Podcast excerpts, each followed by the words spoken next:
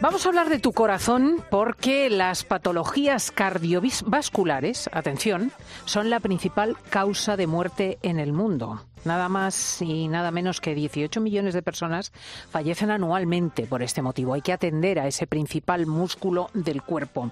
Se ha celebrado en estos días la sesión científica anual del Colegio Americano de Cardiología y también el Congreso Mundial de Cardiología. Y en ambos foros pues se ha avanzado en exponer lo que son las nuevas investigaciones y se han intercambiado datos que pueden ser cruciales.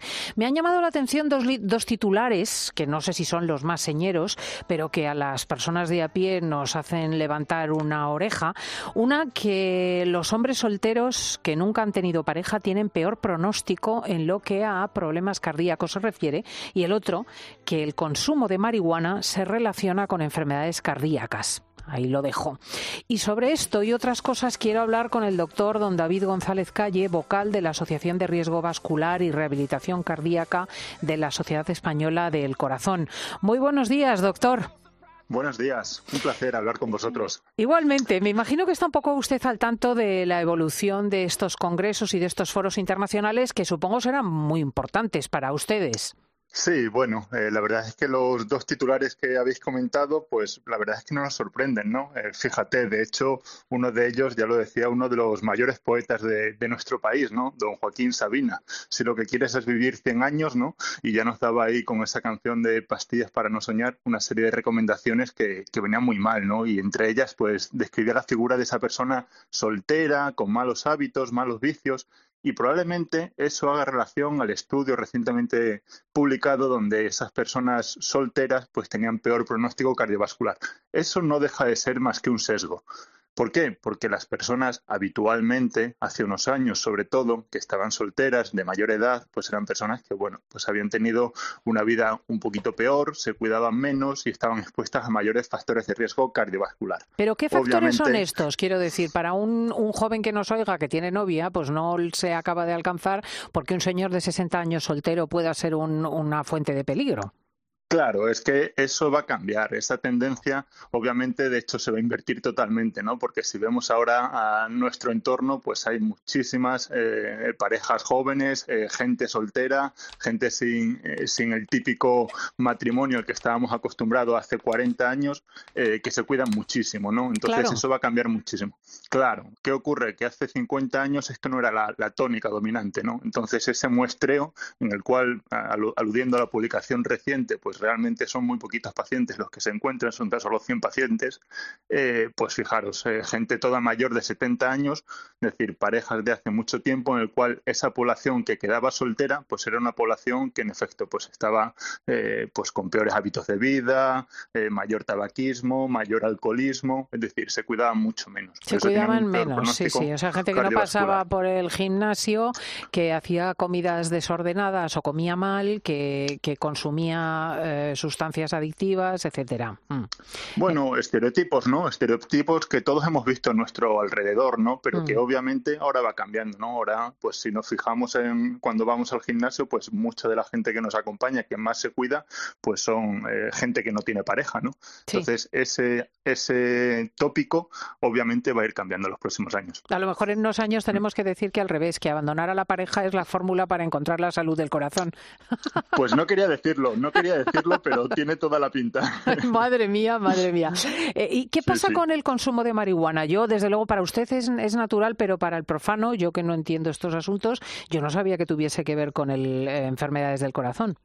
Bueno, se mezclan, ahí se mezclan varios factores ¿no? que influyen. En primer lugar, el consumo de todos los tóxicos inhalados acrecenta el riesgo de enfermedad aterosclerótica. ¿no? Tiene un efecto proinflamatorio a nivel de las arterias del corazón, para que nos hagamos una idea, y eso al final es lo que conlleva tanto el infarto como el ictus.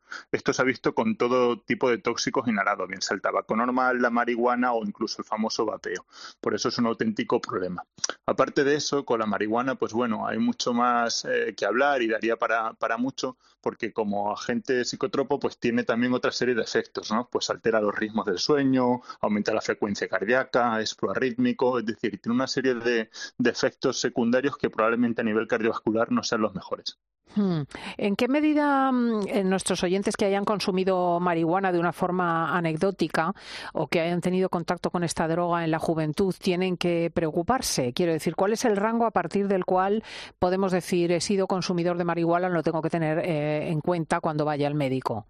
Ninguno. O sea, no, no hay que saltar ningún tipo de alarma con, con, este mensaje, por supuesto que no. Yo creo que el principal, bueno, pues dato que se demuestra con el estudio publicado es que el consumo de tóxicos vía inhalada, es decir, fumar, eh, acrecienta el riesgo de enfermedad cardiovascular, sobre todo a nivel coronario, ¿no? Y eso lo tenemos más que presente y somos más que conscientes de ello simplemente cuando estamos hablando de, del hecho de, de fumar, aunque sea tabaco.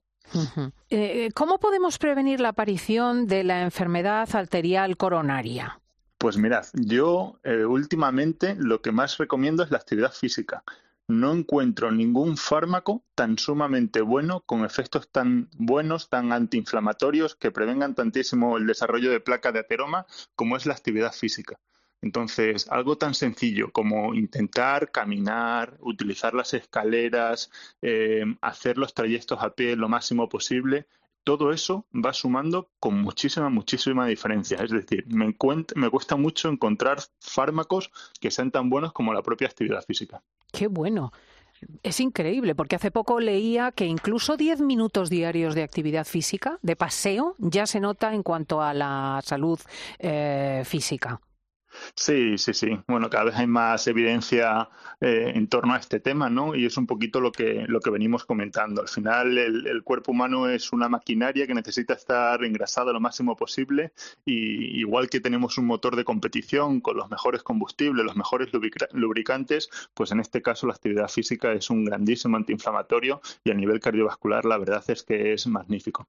Si tuviese que dirigirse a nuestros oyentes eh, con motivo de este Congreso Internacional y de los otros congresos sobre el corazón para darles consejos sobre cómo cuidarse, ¿cómo aprovecharía la tribuna?